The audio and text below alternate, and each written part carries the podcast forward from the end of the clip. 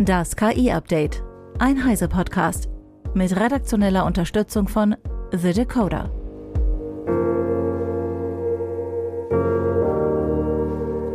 Ich bin Isabel Grünewald und dies sind heute unsere Themen. ChatGPT darf nicht mehr mit Bing surfen. Google nutzt alles zum Training der KI. Spekulationen über GPT-4-Architektur analysiert. Japans Umgang mit KI in Schulen und Hofstetters Angst vor künstlicher Intelligenz.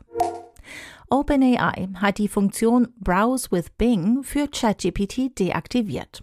Der Chatbot ist mit Daten bis einschließlich 2021 trainiert. Die Erweiterung sorgte also dafür, dass ChatGPT auch aktuelle Nachrichten und Informationen abrufen konnte. Was ChatGPT dadurch allerdings auch abrufen konnte, waren anscheinend Volltextansichten von Artikeln hinter Bezahlschranken. Das sei nicht erwünscht gewesen, erklärt OpenAI auf einer Supportseite.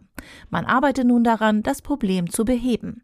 Eva Maria Weiß von Heise Online erklärt. Es ist eigentlich keine ganz neue Erkenntnis, dass ChatGPT dank dieser Erweiterung hinter Bezahlschranken schauen kann. Auch bei Bing selbst und bei Googles Chatbot Bart wird das zumindest vermutet. Ganz genau weiß man es aber nicht, denn bei den Zusammenfassungen, die rauskommen, wenn man das erfragt, dann äh, steht da oft Quatsch drin. Das altbekannte Problem der Halluzinationen. Bei Tests, die wir in der Redaktion gemacht haben, hatten wir aber schon das Gefühl, dass die gängigen Chatbots hinter die eigentlichen Bezahlschranken schauen konnten. Es tauchten aber trotzdem Fehler auf. Also es wurden zum Beispiel Argumente in einem Kommentar komplett umgedreht. Bei Bing hatte sie offensichtlich einfach falsch verstanden. Auch wurde mal ein anderer Autor genannt, obwohl der richtige natürlich ganz klar oben drüber stand. Auch Zusammenfassungen von Artikeln oder genauso von anderen Texten durch KI, durch Chatbots sollte man also bisher nicht allzu viel geben. Ähm, anders sieht das natürlich mit Erweiterungen aus, die explizit genau dafür gemacht sind. Dankeschön, Eva. Es ist unklar, auf welchem Weg die KI Zugriff auf Artikel hinter Bezahlschranken hat. Eventuell geschieht dies auf demselben Weg, wie Bing Seiten im Web indexiert. Wie schnell ein solches Fehlverhalten behoben werden kann, bleibt abzuwarten. Öffentlich zugängliche Quellen werden von Google genutzt, um die eigenen KI-Modelle weiterzuentwickeln und zu trainieren. Das ist zwar bei dem aktuellen Hype wenig überraschend. Bisher hatte es Google allerdings anscheinend nicht für nötig befunden, diesen Passus auch in der Datenschutzerklärung und als Nutzungsbedingung festzuhalten. In den Archivversionen ist von künstlicher Intelligenz noch gar nicht die Rede. Stattdessen geht es um Sprachmodelle und das Training dieser für Funktionen wie Google Translate. Jetzt steht dort, Beispielsweise erheben wir Daten, die online oder in anderen öffentlichen Quellen verfügbar sind, um die KI-Modelle von Google zu trainieren, sowie Produkte und Funktionen wie Google Übersetzer, BART und Cloud AI weiterzuentwickeln. Wenn Ihre Unternehmensinformationen auf einer Website erscheinen, können wir sie indexieren und in Google-Diensten anzeigen, heißt es in dem kurzen Abschnitt der neuen Datenschutzerklärung und Nutzungsbedingungen. Knapp zusammengefasst, wir nutzen alles, was nur irgendwie greifbar ist, um damit unsere KI-Modelle zu füttern, auf den BART und Cloud AI aufsetzen. In einem Artikel bei The Algorithmic Bridge hat der Autor Alberto Romero Gerüchte zur Architektur von GPT-4 zusammengetragen. GPT-4, das beste Sprachmodell von OpenAI, wurde lange erwartet. Die Firma enttäuschte die wissenschaftliche Gemeinschaft dann aber damit, dass in der zugehörigen Veröffentlichung keinerlei Details zur Architektur standen. Wie groß GPT-4 wirklich ist, war seitdem Gegenstand vieler Spekulationen. Romero nennt drei Quellen für seine Vermutung. Zuerst hat George Hotz, der Gründer von Comma AI, das Gerücht gestreut und danach haben Sumit Chintala, Gründer von PyTorch bei Meta und Mikhail Parakin, AI-Lead bei Microsoft, die Behauptung zumindest indirekt bestätigt. Die drei behaupten, GPT-4 würde aus acht Modellen mit 220 Milliarden Parametern bestehen.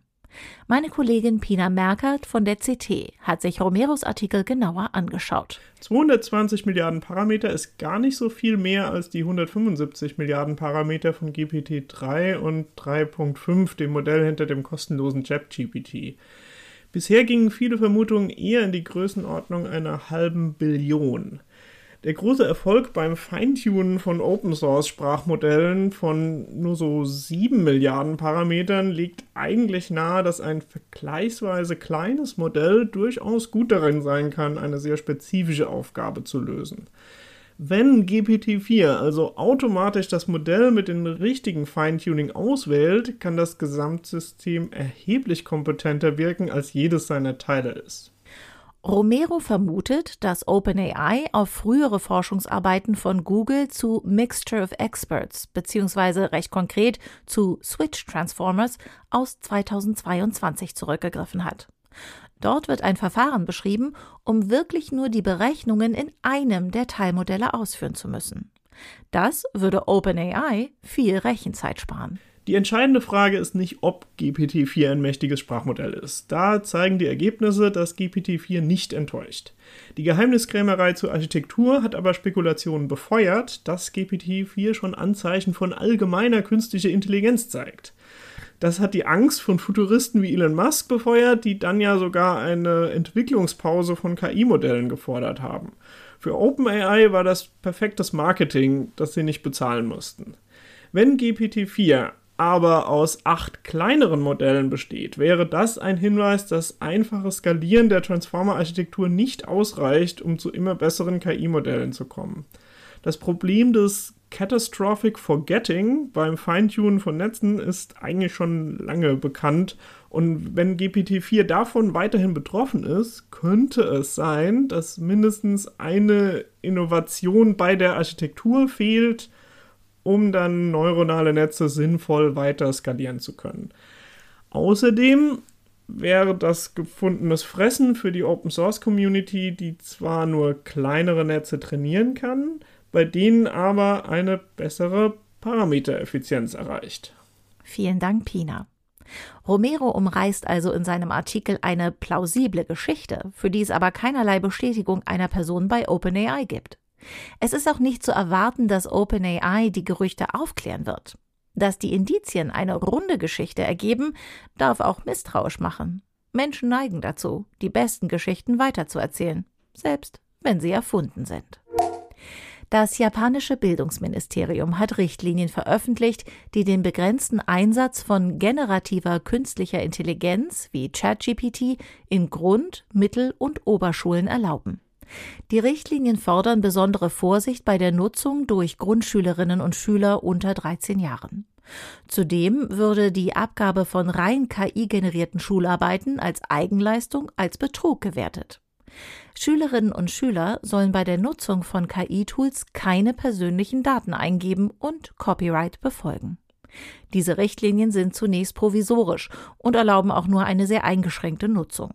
Im Herbst plant das japanische Bildungsministerium, eine Reihe von Mittel- und Oberschulen für die Erprobung der KI-Nutzung auszuwählen und die Richtlinien dann anhand der Ergebnisse zu überarbeiten. Im KI-Hype ist eine neue Nische entstanden, die der sogenannten AI-Doomer, also KI-Pessimisten. Auf Basis aktueller KI-Entwicklungen sehen sie eine schwierige Zukunft für die Menschheit voraus. Diese warnenden Stimmen erhalten nun prominenten Zuwachs. Der renommierte Kognitionswissenschaftler Douglas Hofstadter schlägt sich auf die Seite der AI-Doomer und sieht große, wenig vorteilhafte Veränderungen auf die Menschheit zukommen. Die KI-Entwicklung des letzten Jahrzehnts habe sein Glaubenssystem erschüttert, dass Maschinen in absehbarer Zeit nicht deutlich intelligenter werden könnten als Menschen, so Hofstetter. Der menschliche Geist sei womöglich doch nicht so mysteriös und komplex, wie er sich das vorgestellt habe, als er die Bücher Gödel, Escher, Bach und I Am a Strange Loop geschrieben habe. Es gibt aber auch andere Perspektiven. Nach einer aktuellen Aufstellung von IEEE e Spectrum glauben nur vier von 22 führenden KI-Expertinnen und Experten, dass KI zum Ende der Welt führen könnte. Immerhin acht gehen davon aus, dass die aktuellen großen Sprachmodelle zu einer allgemeinen künstlichen Intelligenz führen könnten. Die Prognose-Community Metaculus erwartet eine generelle KI für 2033. Das war das KI-Update von Heise Online vom 5. Juli 2023. Eine neue Folge gibt es jeden Werktag ab 15 Uhr.